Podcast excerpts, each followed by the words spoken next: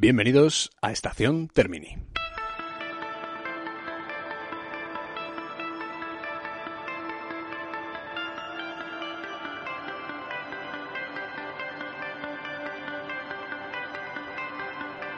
Bueno, ¿qué tal? ¿Cómo estáis? Eh, bueno, vamos a por este quinto capítulo de, de, Estación Termini. En este caso, bueno, aunque a riesgo de que me llaméis eh, francófilo, afrancesado o cualquier cosa de estas, eh, vamos a ir a por otro, a por otro clásico, a por otro director del, cine francés. Eh, también porque he tenido ocasión de, de, descubrir todas sus películas, a pesar de que antes ya había visto algunas de las más reconocidas de su, de su cine. Y, y ese ha sido en esta, esta ocasión cuando he podido disfrutar, digamos, de toda la filmografía al completo. Lo vamos a hacer en, en dos volúmenes para no resultar excesivamente eh, pesado. A pesar de que, bueno, no tiene tantos largometrajes como, como cabría esperar. Eh, pero sin embargo, al ser uno de los directores pues más representativos del cine francés de su época y por definición uno de los más importantes de la historia del cine, pues por esa voluntad eh, vamos a hacerlo en dos, eh, en dos volúmenes. Hoy vamos a entrar de lleno en la filmografía de uno de los grandes maestros del cine europeo y por definición también del cine mundial. Hoy hablamos de François Truffaut.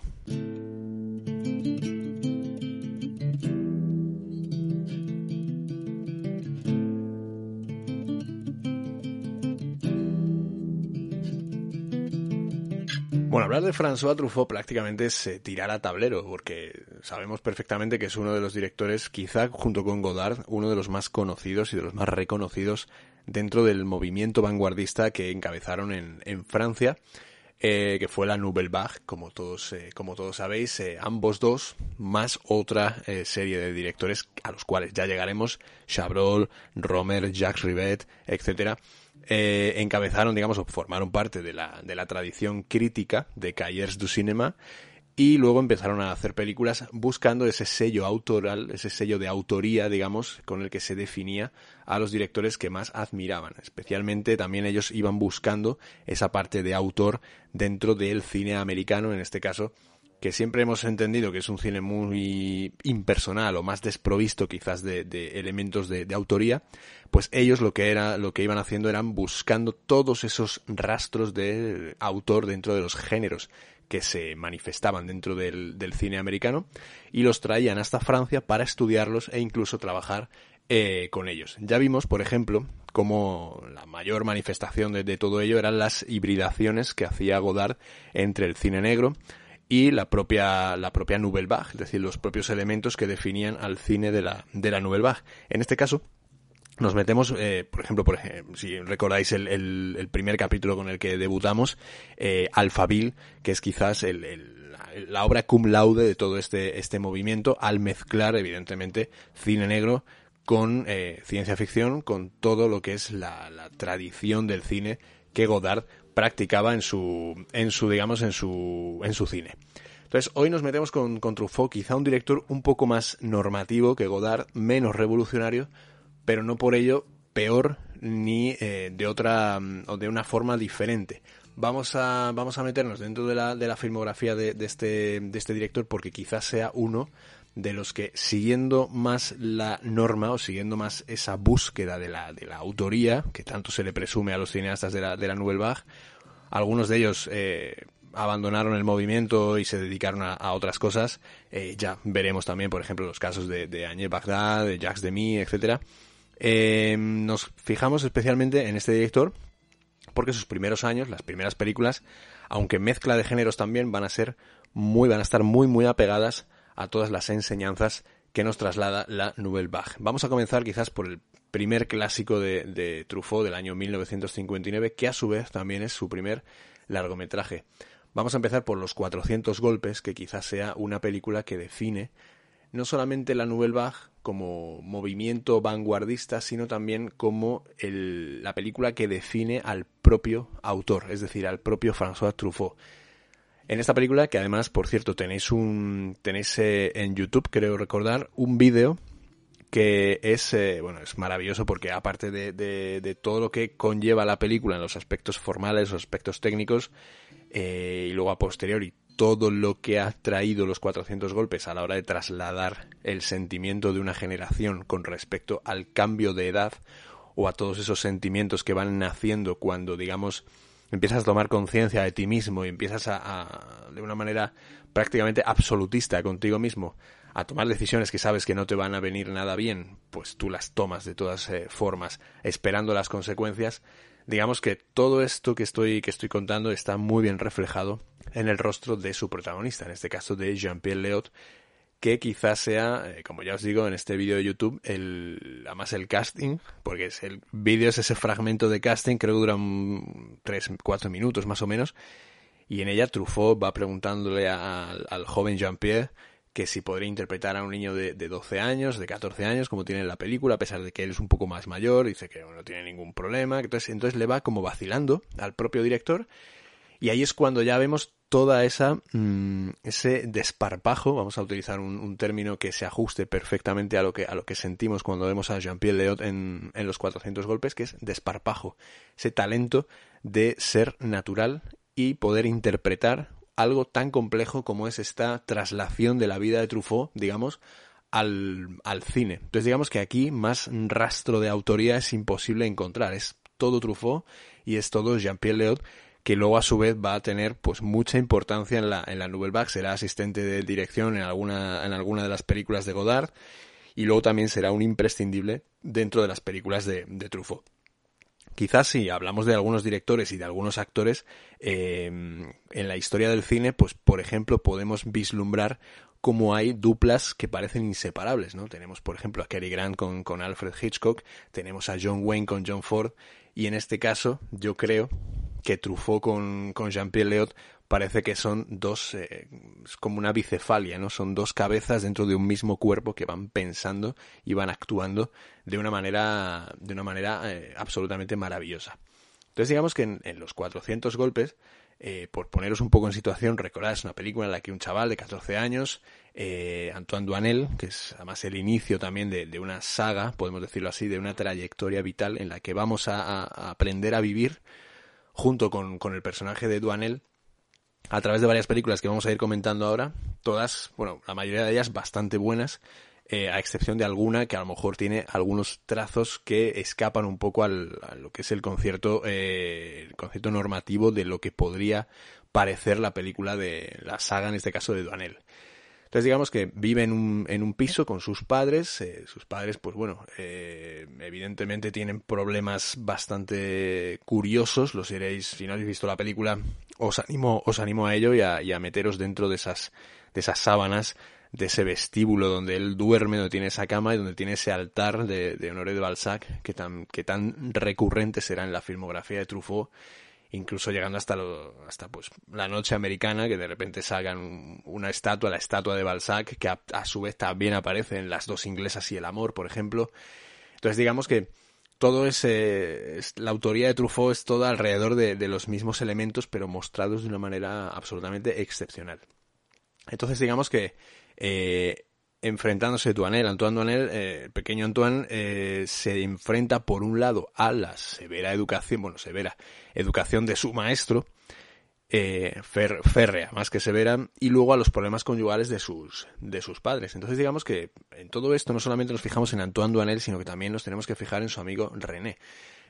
porque este personaje va a ser clave a la hora de, entender los movimientos que va a efectuar Antoine Duanel en esta, en esta película. Entonces digamos que todo ello va alimentándose de lo, las propias experiencias que el propio Antoine Duanel va exigiendo, exigiéndose a sí mismo y a todo el contexto que le rodea. Recordad también, si llegáis a la, bueno, si la veis por primera vez, evidentemente, eh, estad muy atentos a la escena en la que se cruzan eh, su madre con Duanel, con el pequeño, con su hijo, eh, prácticamente las inmediaciones de un paso de cebra, donde dos miradas nos sirven para intentar recrear en nuestra cabeza, digamos, otro, otra película más acerca de lo que podría haber pasado en ese justo momento. Es una, es una de las escenas más mágicas, podemos decir, de toda la Nouvelle Vague. Me atrevo a, me atrevo a decirlo. Y digamos que toda esta película va a ser un recorrido vital que llega hasta ese final que todos recordamos, los que la hayáis visto, donde eh, de una manera eh, asombrosa escapa del, lugar en el que está recluido y eh, decide correr y correr más o menos a la manera de, pues si habéis visto la infancia de Iván, que también tratamos en, en, el, en el capítulo dedicado a Tarkovsky, pues esa manera de correr, de correr, de salir de plano, de intentar correr, recordad, hacia, la derecha, es decir, cuando vamos hacia la derecha en el cine, pues estamos saliendo de, pues intentar escapar de sí mismo, de toda la circunstancia que le rodea, de todo aquello que le encierra,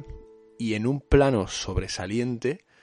que además también ha servido como póster durante muchísimos años, como cartel de la película,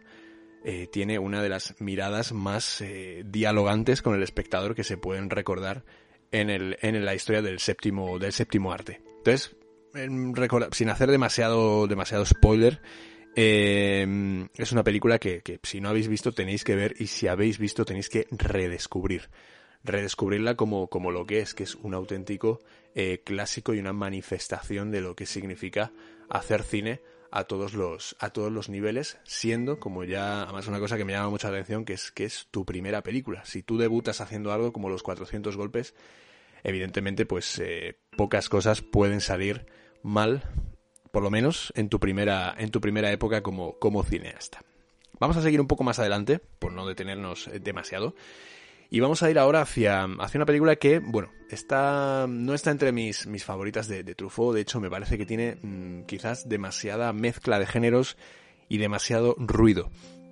No ruido musicalmente hablando, porque es verdad que Tirad sobre el pianista, de 1960, la siguiente, segundo largometraje de, de Truffaut, Em, es una película que va sobre un concertista de, piano que trabaja en un, en un cabaret de una, de una ciudad y digamos que mantiene oculto y tiene engañado a todos sus a todos sus allegados, a todas las personas que le rodean, un misterioso un misterioso pasado, hasta que un hasta que en un momento dado de la, de la película su hermano aparece y le pide ayuda para gestionar diversos problemas que tiene que tiene pendientes. Formalmente es una película yo creo que de las más no sé si normativas, porque, bueno, no sí, normativas dentro de la, de la manera en la que intenta emular en esa investigación que, que realizan en la, en la Nouvelle Vague al género americano. Hay mafia, hay eh, melodrama, hay cine negro, hay muchas manifestaciones y en todo este batiburrillo, todo este laberinto de, de, de subtramas, yo creo que Truffaut pierde un poco el norte y digamos que, que, claro, después de ver los 400 golpes, evidentemente esta película resta un poco de, de digamos, de valor a, a, lo que es un conjunto. Pero evidentemente es una película muy interesante desde muchos puntos de vista. La novela de, de David Goodis, que es bastante, bastante recomendable, pues evidentemente tiene bastantes, eh, bastantes cuestiones que nos ayudan a ver cómo esa búsqueda que hace especialmente Truffaut de, de todo lo que es la, la autoría en este, en este sentido, pues evidentemente como esa, como simple manifestación de, investigación cinematográfica teórica, la película está más que, más que bien. Entonces digamos que mm, si seguimos un poquito más, más adelante y nos adentramos de alguna manera en, todo este mare magnum que es la filmografía de, de Truffaut, damos con una de sus, de sus obras cumbre, en este caso yo encuentro muchas, eh, muchos puntos en común, también porque la historia es, eh, bueno, puede ser bastante, bastante parecida en ciertos aspectos a una película de Godard llamada Banda Aparte. Es verdad que en Banda Aparte Godard eh, trabajaba el, tema del, del, pues, cine negro, de la integración de elementos del, de la novela americana en, en su película, de la novela de, de, de espías, de la novela negra y digamos que trabajaba sobre ello. Y en esta película digamos que a pesar de que es esta amistad entre estas tres personas, esta tríada, este trío eh, a tres eh, bandas, a tres cabezas entre Jean Bugot, Oscar Werner y Henri Serre, eh, pues evidentemente basada también además en una novela de Henri Pierre Rocher, a la cual también, autor al cual Truffaut volverá en años en años venideros, en este caso con las dos inglesas y el amor, pues evidentemente eh, es interesante que veamos pues toda esta cuestión, toda esta importancia también que para él traza, ya estamos en 1961, y evidentemente toda esta importancia que Georges Delerue, que es el músico más, quizá más importante y representativo de la Nouvelle Vague, y eh, Raúl Coutard, que es el, fotógrafo, el que plasma las ideas, el operador, el que plasma todas las ideas de, los, de estos directores, tanto de Godard como de Truffaut en este caso, eh, en, la, en la pantalla, con planos que son absolutamente eh, deliciosos. Esta película es muy interesante también, sobre todo desde, desde un punto de vista del interés que tiene Truffaut por rendir cuentas también consigo mismo, porque es una novela sobre, sobre la pasión, sobre la, sobre la vida, sobre el, el, amor, sobre cómo dos, tres personas que no tienen aparentemente nada que ver de repente se encuentran y viven un momento de plenitud sin que aparentemente haya nada que les, que les interfiera en todo ello. Entonces digamos que también hay algo de los deseos de Truffaut a la hora de, de ser o de, perdón, de identificarse como, como ser dentro de una, de una comunidad. Desde este punto de vista, mm, Jules y Jim, que es la película que nos, que nos ocupa, me parece bastante, bastante interesante. Sin embargo, si avanzamos un poquito más y tiramos un poquito hacia adelante, Truffaut además es de estos que hacen prácticamente una película, una película cada dos años, más o menos, tiempo más que suficiente para, para digerir, eh, digamos, la las diferencias las sutiles diferencias que pueda haber entre, entre, una, entre unas y otras. Y es aquí en 1962, eh, pues tres años después de, de los hechos acontecidos en los 400 golpes, cuando recupera al personaje de, de Antoine Duanel, ya muy cercano a la veintena, y digamos que, en esta película, Antoine y Colette, El amor a los 20 años, eh, que es una parte integrante de una, un largometraje mayor, que es el, el amor a los 20 años,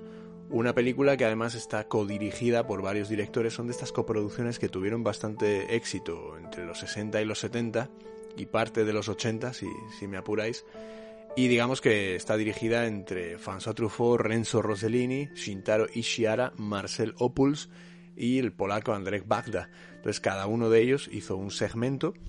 un episodio dentro de estas eh, cinco historias que componen El amor a los 20 años. Y en esta película de dos horas, pues en todas ellas se tratan, digamos, los amores, los primeros amores, podemos decir, o los eh, amores imposibles a estas edades. En ocasiones son, son más que posibles, pero generalmente suelen salir, pues bueno, como el rosario de la, de la aurora, porque son estos romances tempraneros que como Antoine Duanel, pues evidentemente acaban persiguiéndole durante años y que de alguna manera también con Delerue y, y Raúl Coutard, pues vuelven a estar eh, delineados quizás con la misma idea, las mismas ideas que trabajaba en películas anteriores. Si avanzamos un poco más, hasta 1964,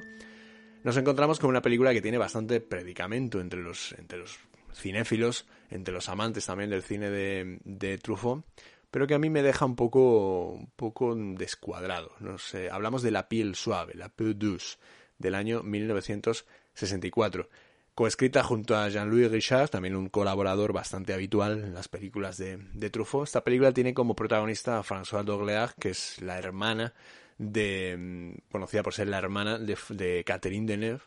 que es además también Colaboró con ella en, en esta película de... Mm, lo diré. A veces tengo pequeñas lagunas, porque como voy improvisando la mayoría de las cosas que digo, otras las tengo escritas, Las señoritas de Roquefort. De las señoritas de Roquefort, que es una película de, de Jacques que es, además es deliciosa, junto con su hermana, con Catherine Deneuve, eh, François la, la, perdimos en un accidente de, de tráfico en Niza en 1967 esta no fue, bueno, no sé si fue una de sus últimas películas,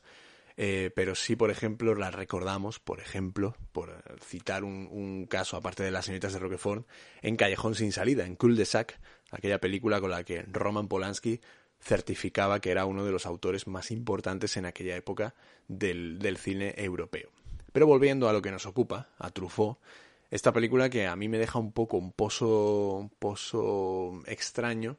porque digamos que tiene como protagonista a Pierre, que es un, escritor que, está casado con una hija de 10 años y que abandona de repente el, hogar eh, matrimonial, el hogar conyugal, tras iniciar una relación con una azafata de vuelo. Entonces digamos que él, a pesar de, todo lo aparentemente bien que le va la, mm, la, historia, pues tiene demasiadas dudas, tiene demasiadas eh, tormentas dentro de sí, demasiadas brumas que no le impiden, que le impiden, mejor dicho, avanzar en todo lo que podría ser una historia en la que Truffaut narra una querencia, un deseo de un hombre por escapar de todo lo que tiene para, evidentemente, eh, empezar una nueva vida con una chica más joven, azafata, con todos, digamos, los tópicos,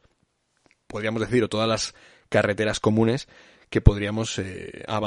bueno, vaticinar que bueno, son este tipo de, películas eh, de dramas románticos. A mí me deja un poco frío, la verdad, y también tiene mm, secuencias que yo creo que también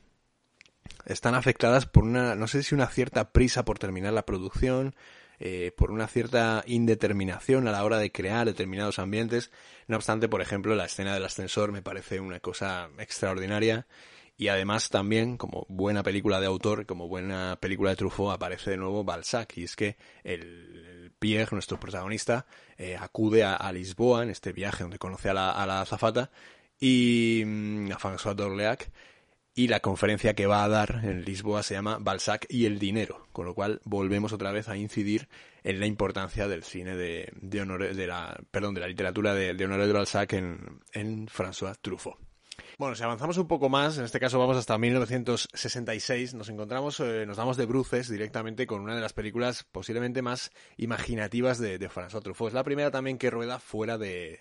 de Francia. Se va hasta el Reino Unido a los estudios Pinewood, que son los estudios míticos de, del Reino Unido, donde se ha rodado parte de la historia del cine, no solamente británico, sino también muchas producciones a nivel internacional, porque digamos que son como una, una suerte del Chinechita,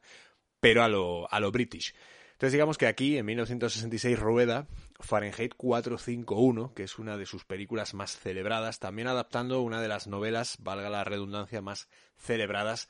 del autor Ray Bradbury. En este caso, escoge, vuelve a colaborar, vuelve a escoger como guionista a Jean-Louis Richard para adaptar esta, mm, esta compleja novela, esta compleja distopía que está protagonizada por, por Guy Montag, que es un bombero de este cuerpo de paradójicos bomberos que en vez de apagar incendios eh, se dedican a provocarlos y no sobre edificios o sobre eh, diversas construcciones, sino directamente sobre libros. Digamos que es toda una distopía acerca de la eh, analfabetización, una denuncia eh, sobre la analfabetización del, de un progreso opresivo, de un futuro que no nos espera, pues bastante triste. Es lo que pretende establecer Ray Bradbury en esta, en esta novela, quizá una de las más importantes de toda su, su trayectoria.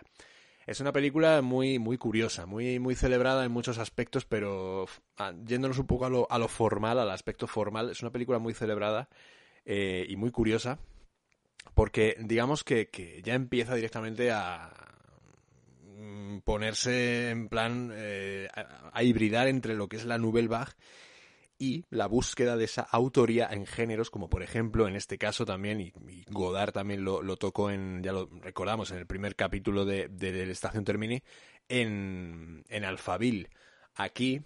Truffaut empieza, arranca la película, eh, no a la manera Alphaville, pero sí a la manera un poco, a mí me recordaba, al desprecio, leyendo los créditos, eh, mientras se suceden determinados eh, fotogramas. En este caso no es un no es como el desprecio, ¿no? Que acordaos que era el operador llegando a través de un, de un traveling mientras manejaba la cámara y luego resulta que la digamos el marco de la cámara se giraba hacia nosotros y nosotros éramos parte de esa historia en la que en la que Godard nos integraba dentro del desprecio. Aquí no, aquí estamos eh, asistiendo más o menos a la lectura de los eh, créditos, a la manera que, que Truffaut tenía, o sea, que Godard lo hacía en el desprecio, lo que pasa que aquí nos invita a mirar antenas parabólicas, o sea, perdón, antenas de, televisión, eh, mientras el montaje es agresivo sobre cada uno de los nombres que eh, adornan o que informan de alguna manera el comienzo de la, de la película. Es una, es una peli muy, muy interesante desde un punto de vista también de, del rodaje. Truffaut escogió diversas, hay diversas escenas que están rodadas de, de doble manera, o sea, están rodadas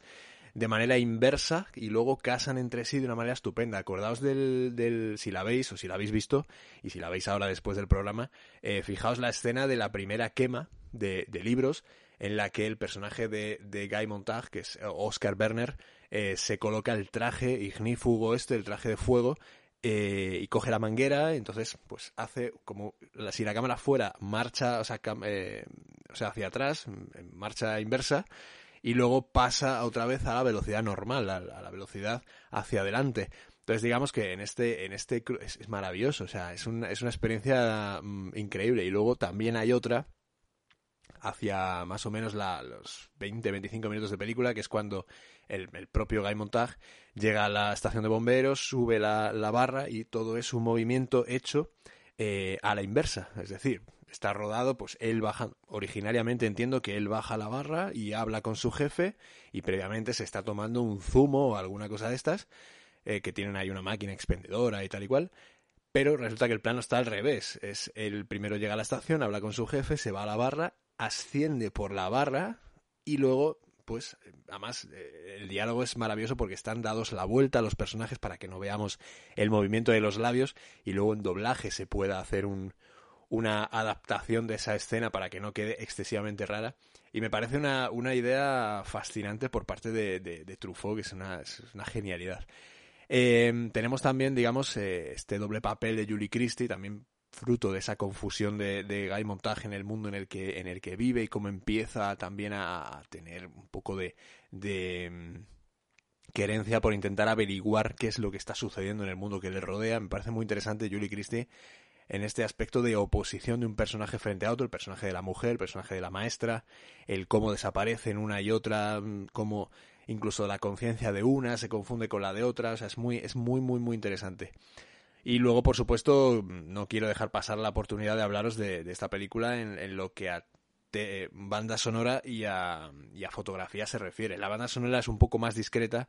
Digamos que aquí, que la banda sonora es del gran Bernard Herrmann, que es una de estas personas que siempre asociamos a, un determinado director. En este caso, Bernard Herrmann, pues lo asociamos a Alfred Hitchcock, pues como asociamos, por ejemplo, a Ennio Morricone a Leone o a John Williams con Steven Spielberg, por ejemplo, por hacer un,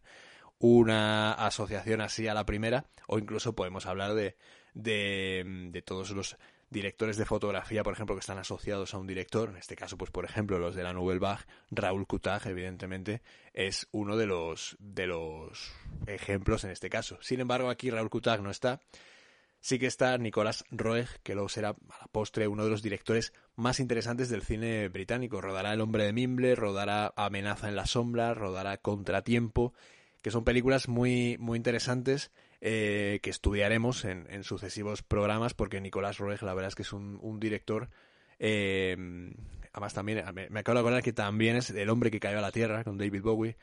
entonces digamos que es un director muy interesante desde una óptica completamente distinta a lo que se venía haciendo en el, Reino Unido en ese, en ese momento. Entonces digamos que Nicolás Roeg trabaja en Fahrenheit 451 junto a Truffaut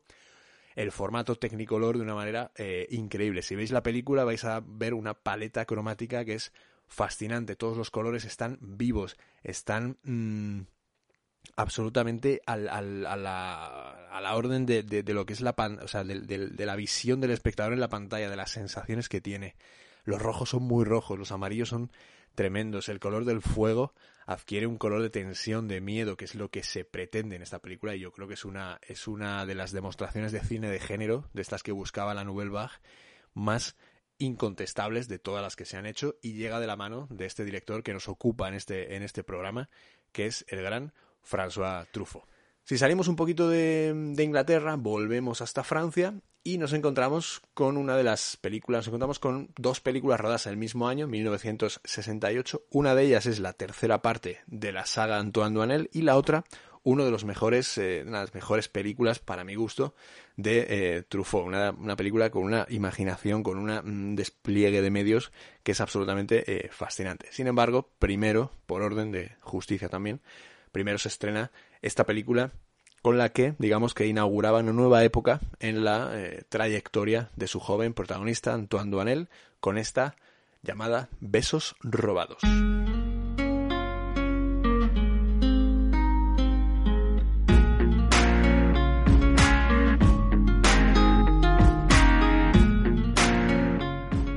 Además Besos Robados no es la, mejor de todas las películas de, Antoine Duanel, pero sin embargo es una película muy, muy interesante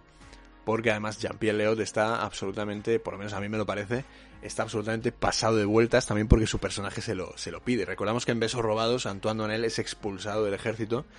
y, llega a, París de nuevo eh, a visitar a su antigua novia. El padre de esta le, le, busca un trabajo de, vigilante, si no recuerdo mal, de, de un hotel y, sin embargo pues pierde el trabajo por diferentes, eh, diferentes causas y empieza a, trabajar en diferentes eh, lugares que le llevan a pensar que todo el mundo lo odia y empieza a sospechar de, todo todas las personas que le rodean, etcétera, etcétera. Es una comedia romántica, la verdad, bastante, bastante interesante, pero quizás no tan, eh, no tan certera como, por ejemplo, su segunda, o sea, su siguiente entrega, que será eh, posteriormente y que será Domicilio Conyugal, y en este caso es verdad que la película tiene muchos eh, tramos de comedia absoluta, prácticamente también buscando esta parte de, de, comicidad dentro del personaje, de un personaje tan triste como es el de Antoine Duanel, con una infancia tan eh, fastidiada, por no usar otro, otra palabra más fuerte. Pero en este caso yo creo que, que Truffaut sabía perfectamente que tenía que volver a hibridar géneros, que no valía el melodrama como en El amor a los 20 años, Antoine y Colette, sino que aquí tenía que explorar la vertiente cómica del personaje. Quizás esté demasiado, demasiado pasada en este caso la vertiente cómica, pero es verdad que es una comedia que se ve muy bien y se disfruta desde un punto de vista muy, muy, muy interesante. Además, Antoine Duhamel, que es el, músico, también crea también una partitura que va acompañando con muchísimo gusto todos los actos de sospecha, por decirlo así, de, del pequeño, bueno, del joven ya, del joven Duanel. Y, y además en, en el mismo año también, además Michael Lonsdale trabaja en, las dos películas de 1968 y digamos que va siendo también nuestro puente a la hora de hablar de la película que dicen que inspiró a, Quentin Tarantino a la hora de hacer Kill Bill. Estamos hablando de La novia vestida de negro. Es una película eh, que ya desde su, desde su título, que es para mí me parece precioso, además una novela de Cornel Bullrich, que además trata también este, este tema de una manera eh, increíble, el tema de la, de la venganza, que es la primera vez que podemos ver una venganza en el cine de Truffaut. Siempre es una búsqueda de géneros y un retorcer, digamos, las, las maneras de entender diversos, eh, diversas tramas de una manera excepcional. Aquí vuelve a, a trabajar con, con Jean Bougot, que también es una de las grandes musas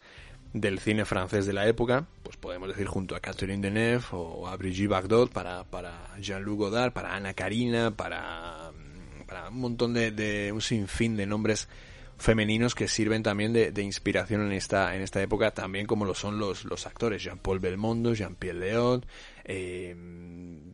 quizá Claude Rich también, Michelle, o Michael Lonsdale. Digamos que en todo este, este conjugar de, elementos salen muchísimos, muchísimos nombres que nos pueden ayudar a entender, digamos, toda la presencia de estos actores y actrices en, en, el cine de la, de la Nouvelle Vague.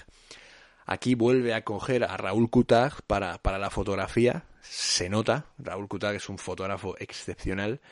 ya no está la atmósfera opresiva de, de, de Nicolas Roeg en, en Fahrenheit 451. Sin embargo, aquí Raúl Kuta lo que hace es, está rodada en color esta película, pero lo que hace es oprimir al personaje de Jean Mugo de tal manera que nosotros nos sentimos tremendamente violentados cada vez que aparece en pantalla, porque sabemos perfectamente que está tramando una venganza que tiene algo que, eh, que tiene, bueno, acciones que inferir a sus contrincantes y, en este caso yo creo que, que todos, Claude Rich, Jean-Claude Brialy, Michel Bouquet, todos, Charles Denner, todos están eh, excepcionales dependiendo del personaje clave de la película, que es esta, esta Jean Mugo, esta Julie Coller, que, mm, a la cual matan a su marido y tiene que vengarse. Vamos, hay escenas en las que me podéis decir, pero hay escenas que son tremendamente absurdas, como la de la ventana, del, del bueno, del hecho en sí, del disparo al novio. Eh, sí, a ver, son películas en las que yo creo que, que, Truffaut también juega a esta manera de hacer cine limitada y, digamos que sin grandes efectos especiales, simplemente metiendo un Deus ex máquina prácticamente eh, que de, alguna manera certifique que la trama sigue su curso y que no hay un recurso que evidentemente pueda, pueda pervertir el espíritu de la, de la novela, o sea, de la, de la trama principal. Entonces digamos que, que en, esta, en esta película, que además va vengándose uno a uno de todos aquellos que provocaron la muerte de su esposo, eh, Julie Colleg, esta, este Jean Mugo, que está fantástica en esta, en esta película, es, digamos, acompañada por una partitura de Bernard Herrmann, que para esta película además crea un trabajo que es excepcional y vuelve a trabajar con Jean-Louis Richard para adaptar esta novela de Bullrich, como, como os dije. Es una película que es, a mí me parece, de las más, eh, de las más increíbles de la, de la filmografía de, de Godard, porque además es, vamos siendo testigos de, de todas las fechorías que va cometiendo esta, esta mujer en, en, venganza por esta muerte, por aquello, por haberle robado aquello que, que más quería. Y es, es fascinante, es una cosa, es una película increíble. A mí me encanta y la veo cada, cada poco tiempo, porque la verdad es que es, es no, tan, no tan espectacular ni tan rimbombante como, como la de Tarantino, sino más sencilla y un poco más... En algunos momentos hasta más, más cutre, pero cutre en el sentido de, de, pues la escena del disparo, por ejemplo, pero es que es tan mágica, o sea, es todo tan, tan bien hecho, que es que es, es increíble, es apasionante. Cosa que, pues, no ocurre al año siguiente, en 1969, una película que siempre ha tenido bastante público, bastantes buenas valoraciones, pero que a mí, por ejemplo, no me, no me gusta, no me parece una película, una película a la, como podríamos decir que sería una gran película de Truffaut, ¿no? De hecho, aquí en este caso, intenta en, en, La Sirena del Mississippi, que es la película que hace en 1969, también adaptando a, Cornel Bullrich, eh, aquí, digamos que escoge a Jean-Paul Belmondo y escoge a Catherine Deneuve y con estos, esta pareja protagonista intenta crear una especie de, de cine negro como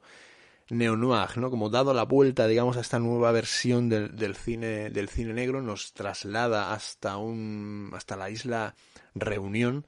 y, digamos que es la historia de una mujer que viaja hacia prácticamente al, al, otro lado del mundo a reunirse con un hombre que no conoce para luego casarse. Entonces han mantenido una relación a través de unas cartas y digamos que él es eh, propietario de una plantación de tabaco y que además se queda sorprendidísimo porque eh, Catherine Deneuve es bastante más bella que lo que le había prometido en las fotografías que había visto de, de ella. Sin embargo, digamos que en este sentido, pues es una película, podríamos decir hasta de aventuras. Tiene algún, aquí empieza a querer parecerse en algunas escenas a, a su, a su maestro, al que él considera su maestro, que es Hitchcock, con algunas secuencias eh, bastante, bastante curiosas. No voy a desvelar mucho más, pero para que la veáis, evidentemente, porque tiene una, una trama un poco un poco curiosa. De verdad que a mí no me gusta mucho porque me parece que ya mezcla demasiado géneros y no entiendo muy bien de, determinados planteamientos que hacen la, en la película. Sin embargo, creo que es una, una, una muy interesante película también para contemplar, digamos, el, el, el buen hacer de Jean-Paul Belmondo en las, en las películas y, por supuesto, la presencia de Catherine Deneuve, que es, absolutamente mágica. Acordaos de todos estos tramos hitchcockianos que, que os comento, porque hay bastantes y salen con bastante, con bastante recurrencia. Si habéis visto a lo mejor encadenados o vértigo, a lo mejor todo esto os puede, os puede sonar. Si avanzamos un poco más, ya llegamos al tramo final de la, de la película, de la, perdón, del, del programa, de este quinto capítulo dedicado a, a Truffaut. Nos vamos hasta 1970 y ahí nos encontramos dos películas. Una de ellas es El pequeño salvaje.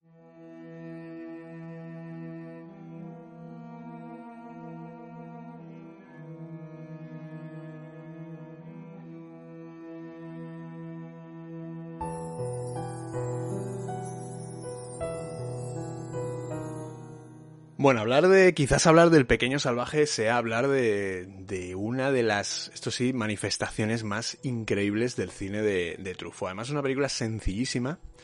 dedicada, no sé si de una manera bastante irónica, no tengo ni idea cómo, si había alguna historia detrás algo más especial, pero a mí me gusta pensar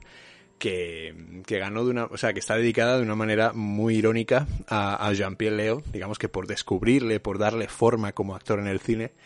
y El Pequeño Salvaje, digamos que, que es una adaptación de una obra de Johnny Tag, eh, que digamos que recoge todo aquel suceso real del niño que se encontraron en el, en 1789, además el año de la Revolución Francesa, y que recogió pues un, un profesor digamos eh, que se encargaba de bueno, se encargó a partir de ahí de su de toda su educación de darle eh, conocimiento lingüístico de enseñarle a reconocer objetos de digamos de hacerle una, una persona dentro de una civilización presuntamente eh, ordenada ya que él venía de, del bosque él fue abandonado eh, por sus padres fue un hijo no deseado le degollaron y le abandonaron en el bosque aún así sobrevivió y pudo digamos eh, criarse de alguna manera solo salvaje por completo. Y la verdad es que la película ya empieza directamente en este, no hay ningún contexto que nos ayuda pues, a averiguar dónde estamos, en qué lugar, en qué, bueno, sí, hay un, pues, un rótulo, pero no pierde Truffaut el tiempo en intentar eh, averiguar dónde, dónde estamos, sino que directamente nos, nos enseña la vida de, de, este niño y de cómo lo recogen y lo llevan a este lugar donde lo recoge el personaje eh, encarnado por, por Truffaut, eh, que es el profesor, digamos, que eh, va a ir encargándose de enseñarle todo lo que tiene que, que hacer con respecto a, a, pues la manera de hablar, de entenderse, de comunicarse, etcétera. Una cosa tan que a nosotros nos parece tan sencilla como reconocer un martillo, una tijera, eh, pues a él se le, se le hace un mundo, porque evidentemente el aprendizaje cuando se es pequeño todavía estás, digamos, eh, recibiendo información que puedes procesar. Cuando ya eres mayor, eres parte de una, de una civilización, de una, de una comunidad, digamos, o te has criado solo sin los conocimientos que nosotros como humanos entendemos que son los normativos, es extremadamente complejo y, complicado. Esta película, que además es muy cortita, además, bueno, también posee una, una banda sonora con temas de, con piezas, mejor dicho, de, de Antonio Vivaldi, eh, también está fotografiada en un blanco y negro depurado, aséptico, muy, muy normativo de, por, por Néstor Almendros, por nuestro director de, opera, de nuestro operador barcelonés. Y digamos que Néstor Almendros va recogiendo todos estos lugares, va iluminando la película. Es un blanco y negro muy, muy iluminado. Es una película en la que mantenemos la esperanza de que nuestro joven protagonista, que es eh, Jean-Pierre Cagol, haga, digamos, de alguna manera acopio de toda esta información que el personaje de Truffaut en ocasiones de una manera bastante bastante violenta podemos decir recoge de alguna manera y le obliga a enseñar digamos a, le obliga a aprender e incluso dándole pues todos los condicionamientos hablamos del perro de Pavlov por ejemplo esa cuestión del, del condicionamiento eh, toda la el estímulo respuesta etcétera. Entonces sobre toda esta base psicológica y del, conocimiento vamos trabajando en esta, en esta película que además a mí me parece que acaba con un plano que es eh, absolutamente maravilloso, que es esa violencia con la que el personaje de Truffaut lo, lo trata y esa manera que tiene el, el, niño de subir, el joven ya, de subir las escaleras y con una mirada, Truffaut acaba la, la película y nos deja con el pozo de no saber si eh, la violencia sigue y es opresiva o digamos que perdonamos toda esa violencia en pos de una de un aprendizaje y de un conocimiento adquirido. Me parece una película excepcional que tenéis que ver si no habéis visto porque es una es una obra que, que la verdad es que merece muchísimo la pena desde un punto de vista sobre todo de pues todo lo semiótica, lenguaje, eh, toda la parte de conocimiento adquirido, la parte por supuesto psicológica que se encuentra dentro de este de esta película y la verdad es que es una obra una obra muy profunda y, y que además es de las más importantes posiblemente. A mí por ejemplo me, bueno por ejemplo no me parece y lo certifico así que es una de las obras más tremendas de de de François Truffaut. Y en el mismo año en 1970 os hablaba antes de, pues con besos robados, de, de, una de las películas más interesantes, digamos, de la, de la filmografía de, de, Truffaut en cuanto a la saga de Antoine Duanel se refiere. Estamos hablando de Domicilio Conyugal, que para mí es la comedia que sí define, digamos, el, la querencia, la voluntad de hacer comedia con el personaje de, de Jean-Pierre Léaud. También es verdad que aquí, si en la anterior, en Besos Robados, eh, digamos que está muy pasado porque evidentemente le pasan muchas cosas, es muy joven, conoce a mucha gente y todo es como muy exagerado. Aquí ya se casa, ya se casa con Christine. Eh, él vende flores secas que va tintando en, las calles de, de, París, lo tiene además en el, en el patio de su, de su comunidad de vecinos. Ella imparte clases de violín, eh, tienen un bebé, entonces además hay una relación muy, muy curiosa con, con la camarera del bar que está justo en la, en el mismo patio de la comunidad de vecinos, de un bar que está, que está cerca. Y, digamos que en este punto tiene una aventura extramatrimonial y en este sentido, pues viene toda la eh, todo el conflicto, toda la confrontación con Christine, con sus padres, etcétera,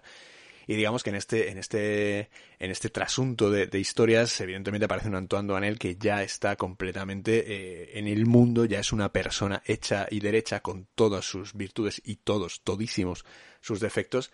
Y es una película que me parece excepcional, una comedia fantástica dentro de, la filmografía de, Truffaut, en la que sí que equilibró diversos elementos que nos permiten, ya habiendo conocido todo el pasado trágico de, Antoine Duanel, nos permite ya enzarzarnos con él en un destino vital incierto en el que la comedia, las situaciones que nos invitan a la comedia sí que están mucho más eh, definidas. Además, en el programa de Tati, en el capítulo anterior,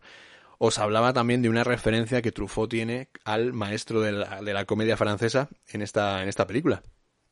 Es un señor que imita a Tati, que tiene pues, su sombrero característico, su gabardina, su paraguas y que actúa más con esa inclinación que tenía el personaje de Tati, además era muy alto, se podía aprovechar de, ese físico. Y en un andén, así mirando como si venía el tren o no, pues hay un plano que no durará más de un minuto en el que Truffaut hace mención al personaje y a la importancia que tiene eh, Jacques Tati para él y para todo lo que es el devenir de la, de la comedia en, Francia y por definición a lo largo y ancho del mundo.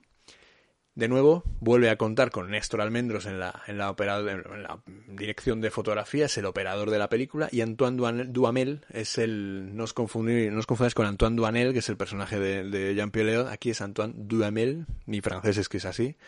eh, tiendo a leer todo igual. Y, entonces digamos que también nos va a acompañar, junto a, Jean-Pierre León, nos acompaña Claude Jade, que es la, Christine, que es la persona que nos, que nos va a, arrebatar, digamos, en, estas clases de violín, en este soportar eh, incesante al personaje de Jean-Pierre León, al personaje de Antoine Duanel. Llegamos al final de este programa con eh, Las dos inglesas y el amor, que digamos que era la película con la que eh, Truffaut volvía a, digamos, a, hablar, en este caso, eh, a dialogar con Henri Pierre Roche, que era el autor de la obra de Jules y Jim, en la que se basaba aquella, aquella película, y aquí vuelve a adaptarle, esta vez en una película en la que vuelve a, vuelve a hacer un trío, digamos, con dos mujeres, en este caso son dos mujeres y un hombre, Stacy Kenderer, Kikan Markham y Jean-Pierre Leod, que digamos que vuelve, en este caso, al pasado. No sé si ya antes, creo que había, creo que la sirena del Mississippi está desarrollada en épocas anteriores, en décadas anteriores, pero en este caso ya vuelve al año 1900. Ya es una película en la que él eh, vuelve al pasado, en la que él ejecuta un ejercicio de cine clásico, muy clásico, cine prácticamente victoriano, de tacitas, que podríamos decir, solamente que esto, pues evidentemente, eh, hibrida también la relación entre los franceses y los ingleses y los modos de comportamiento que se tienen en estos, eh, en estos lugares. Entonces, evidentemente, esta película eh, se nos lleva hasta París, conocemos a Claude, que es un joven francés que entabla pues una relación con Anne Brown, que es una joven inglesa, le invita a ir a Gales, a su, a su residencia, y allí conoce a su hermana Muriel, que además la manera en la que la conoce es una, chica que va con una venda en los ojos, que come sopa y que además va levantándose el, el digamos, la, la, venda de los ojos para comer sopa y de vez en cuando observar al personaje de Claude, que lo tiene justo enfrente en la, en la mesa, y digamos que Claude y Muriel se van, se van enamorando y digamos que pasa una cosa, que es que la madre de las dos, eh, de las dos jóvenes, en este caso la madre de Muriel, decide que para comprobar si el amor es verdadero deberán pasar separados un año. Entonces, en este sentido, pues la película gana muchísimo en toda la, la circunstancia que afecta a todo el amor entre estos eh, dos jóvenes, a esta tercera persona que aparece, que aparece por, eh, por medio, entre medias,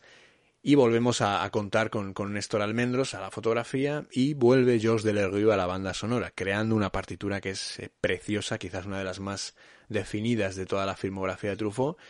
Y para este cine clásico, para este clasicismo victoriano, podríamos decir, nos aparece este Néstor Almendros que hace un trabajo, quizás, quiero recordar que el tercero ya, con Truffaut, que es una, una obra de, de arte prácticamente, Lástima, eso sí, que la, que la copia que tenemos a nuestro alcance, que es la que nos proporciona Filming, pues sea una copia que yo creo que está extraída de algún DVD y no es una alta definición que nos permita, eh, que nos permita eh, contemplar la obra de Almendros eh, visualmente como nos, como nos gustaría. También es una película muy interesante, una película que, que debéis, que debéis ver y con ella cerramos nuestro primer capítulo dedicado al cine de François Truffaut. Volveremos, ya os digo, mm, prometo eh, salir de Francia, prometo, prometo traeros más nombres. Bueno, ya hemos pasado por, por Rusia, por la Unión Soviética con, con Andrei Tarkovsky, pero prometo, prometo hablar de, de, otros directores, España, Inglaterra, Italia, algunas cositas que tengo por ahí pendientes, los Estados Unidos que dan mucho de sí, y también pasaremos, si todo va bien, por Alemania. Vamos a hacer un estudio de todo aquello que, que nos interesa para definir, digamos, por dónde empezó a ir el cine cuando el, el, expresionismo y todos los herederos de aquella, de aquella vanguardia crearon prácticamente de cero el cine que hoy conocemos. Sin embargo, eso será en otros programas. Hoy ya os digo, os dejo con recomendaciones que sí o sí tenéis que ver para este fin de semana. Los 400 golpes, por supuesto. Tenéis que ver, eh, obviamente, Fahrenheit 451, La novia bestia de negro y si tengo que daros un par más por si tenéis tiempo, Domicilio conyugal y El pequeño salvaje. Las demás podéis ir viéndolas tranquilamente, eso sí, no dejéis pasar la oportunidad de disfrutar de todo el, cine de, de, Truffaut. Y volveremos con un segundo capítulo dedicado a su cine, ya con las últimas películas que hizo, a partir de Una chica tan decente como yo, a partir de 1972, hasta la última película que hizo en 1983, que es Vivamente el Domingo. Sin embargo, eso será en el próximo capítulo dedicado a Truffaut. Y nosotros pues nos despedimos. Mm, muchísimas gracias por haber estado ahí. Soy Antonio Sánchez Marrón y esto ha sido Estación Termini.